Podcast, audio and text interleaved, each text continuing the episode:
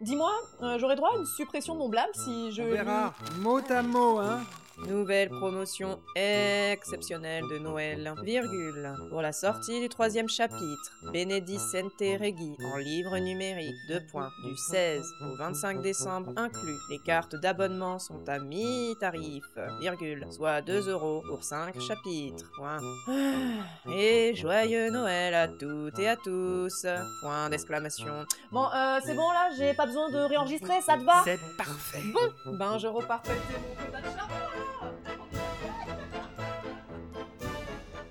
Précédemment, dans Red Universe. Qui êtes-vous vraiment? Et comment se fait-il que je ne vous ai jamais remarqué? Plus tard, Vous êtes la culture même, princesse. Merci, empereur Dieu. Fabio ne manquait pas à une virgule de la discussion. Soudain, un flash traversa les pensées de la jeune princesse. Angile B de sang royal maintenant que tu as vu ce qu'il y avait à voir, viens mon petit passeur. Il est temps que toi et moi nous nous rencontrions, ne crois-tu pas? Red Universe. Chapitre 24 Consécution.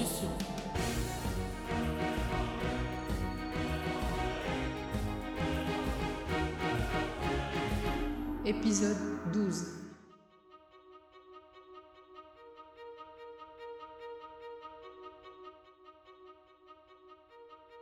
Le hublot filtrait les variations de couleurs propres au voyage interdimensionnel de la transition. Cela atténuait l'ambiance sombre de la pièce, les tintants d'un kaléidoscope sans fin et seule la lumière blanche de plusieurs lampes posées sur la table compensait cet effet féerique. Dans son bureau, aménagé à l'intérieur du croiseur high-tech, en route vers la nébuleuse de Talbot, Ralato Uli, ministre de la Sécurité, tuait le temps en feuilletant quelques rapports. Là où il n'attendait que routine et descriptions soporifiques, il découvrait d'inquiétantes informations sous la forme de quelques annotations personnelles d'agents infiltrés, traitant de l'activité des triades souriantes sur TB03 et de l'une un peu excentrée de Talbot. Il s'agissait de détails, mais ces manteaux rapportaient certains mouvements suspects d'armes ou de capitaux. À la tête des triades se trouvait un Stuffy, délégué agissant au nom du chancelier Pophéus. Cette organisation pilotait de manière plus ou moins directe sous le fonctionnement de la richissime société souriante de Talbot, dont la nébuleuse représentait un océan de lithium. Normalement, il ne devrait plus rien se passer de louche de ce côté-là, sauf si Stuffy se faisait doubler par une sorte de troisième colonne. C'était une possibilité. L'autre inquiétait bien plus, et elle impliquait la perte du contrôle d'un des quatre, comme il s'était appelé dans les couloirs des forces mentales. C'était un avertissement du professeur Carmack, qui avait conduit à la dispersion de quelques agents mentaux chez les mutualistes ou les souriants. Le vieux savant avait pris Ralato à part, lors d'une énième réunion de travail sur la nouvelle flotte, pour apporter un résultat troublant de ses recherches. Le cerveau des corps non matures utilisés par les Stuffy représentait une maniabilité anormale. Cette plasticité des neurones était naturelle. Elle permettait une meilleure adaptation à l'environnement, ainsi qu'une perception accrue de l'autre. C'était obligatoire pour vivre en société. Cela entraînait sur le long terme des changements de point de vue et d'appréciation, ou une spécialisation poussée dans un domaine. Mais fondamentalement, la psyché de la personne demeurait, et si Ralato était devenu un grand mental, il n'en était pas moins resté lui-même, Ralato Ouli. Cette limite n'existait pas chez les Stuffy, d'après Kermack. Profondément intégré à un milieu X, le clone modifierait son esprit pour évoluer, peut-être, vers ce que son rôle lui imposerait d'être. Ce n'étaient que des théories basées sur quelques expériences en parallèle. Mais il avait été jugé plus sain de créer de réels clones de Stuffy et de les laisser arriver à maturité pour y transférer l'esprit des actuels clones. Le petit ajout du ministre de la Sécurité fut donc de les tenir sous plus étroite surveillance, en attendant.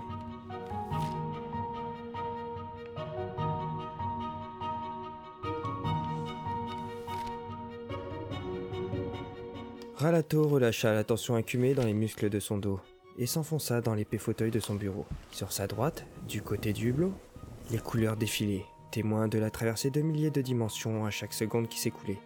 Les calculateurs survitaminés de ce croiseur dernier cri permettaient d'aller jusqu'à trois fois plus vite en transition, sous certaines conditions. Les compresseurs dimensionnels plus optimisés délivraient des puissances inimaginables il y a seulement dix ans, d'où sa demande officielle de modernisation de la flotte spatiale régulière, transmise aux états-majors. Il fallait qu'il se presse, ce vaisseau était désormais unique dans cette partie de la galaxie. La dernière fois qu'il s'était rendu sur Talbot, le voyage avait duré trois semaines, et Ralato, assisté de Stuffy à l'intérieur de son esprit, s'était immédiatement retrouvé en territoire ennemi.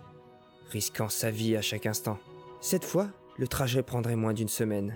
Et d'ici quelques jours, le ministre Ouli pourrait répondre à l'invitation du Stuffy à la tête des souriants. Celui-ci aurait découvert des informations précises sur ce qu'il se trouverait au-delà de la passe de Magellan, là où se rendrait la nouvelle flotte donc.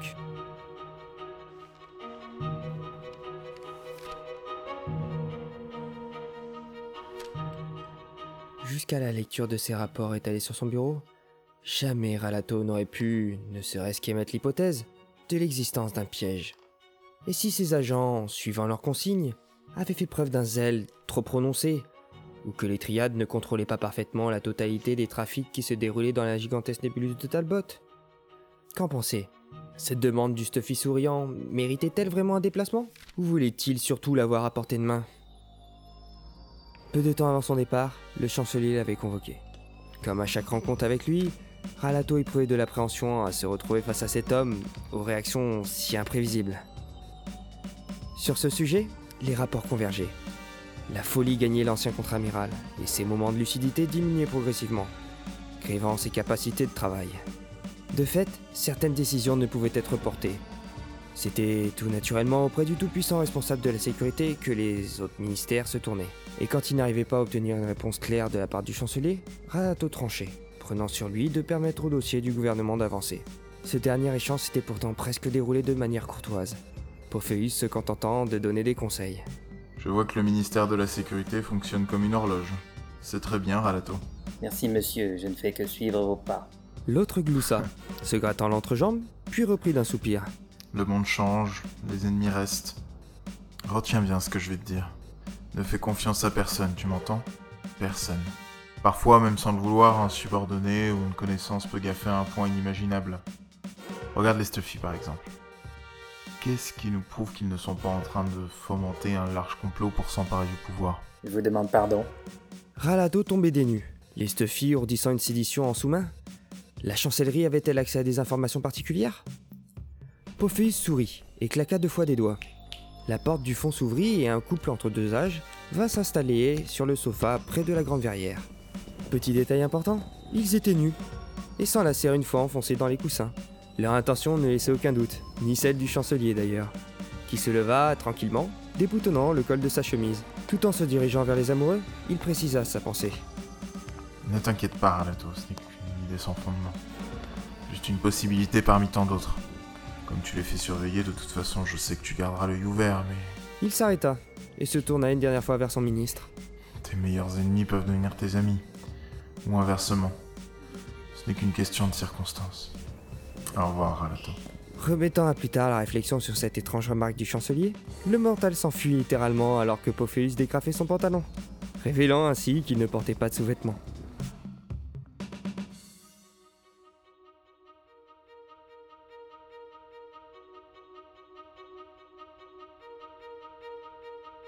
Une main contre le hublot, Ralato laissait les flashs de couleur remplir sa vision, s'abandonnant à leur propriété hypnotique. Il se demandait vers quel avenir pouvait bien se diriger l'humanité. La paix de Pophéus n'allait certainement pas durer aussi longtemps que prévu. Le chancelier perdait la raison.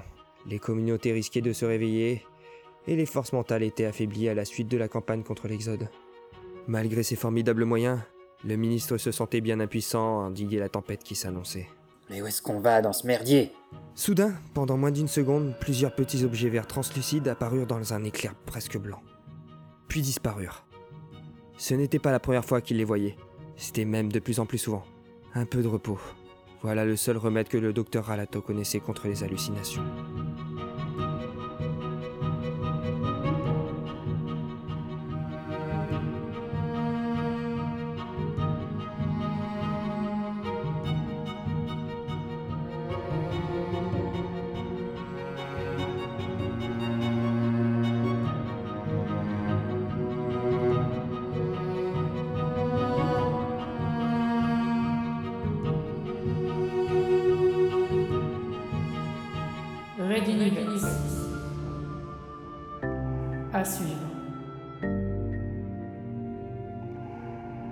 Retrouvez les musiques originales, les chapitres complets et les livres numériques de la saga sur reduniverse.fr.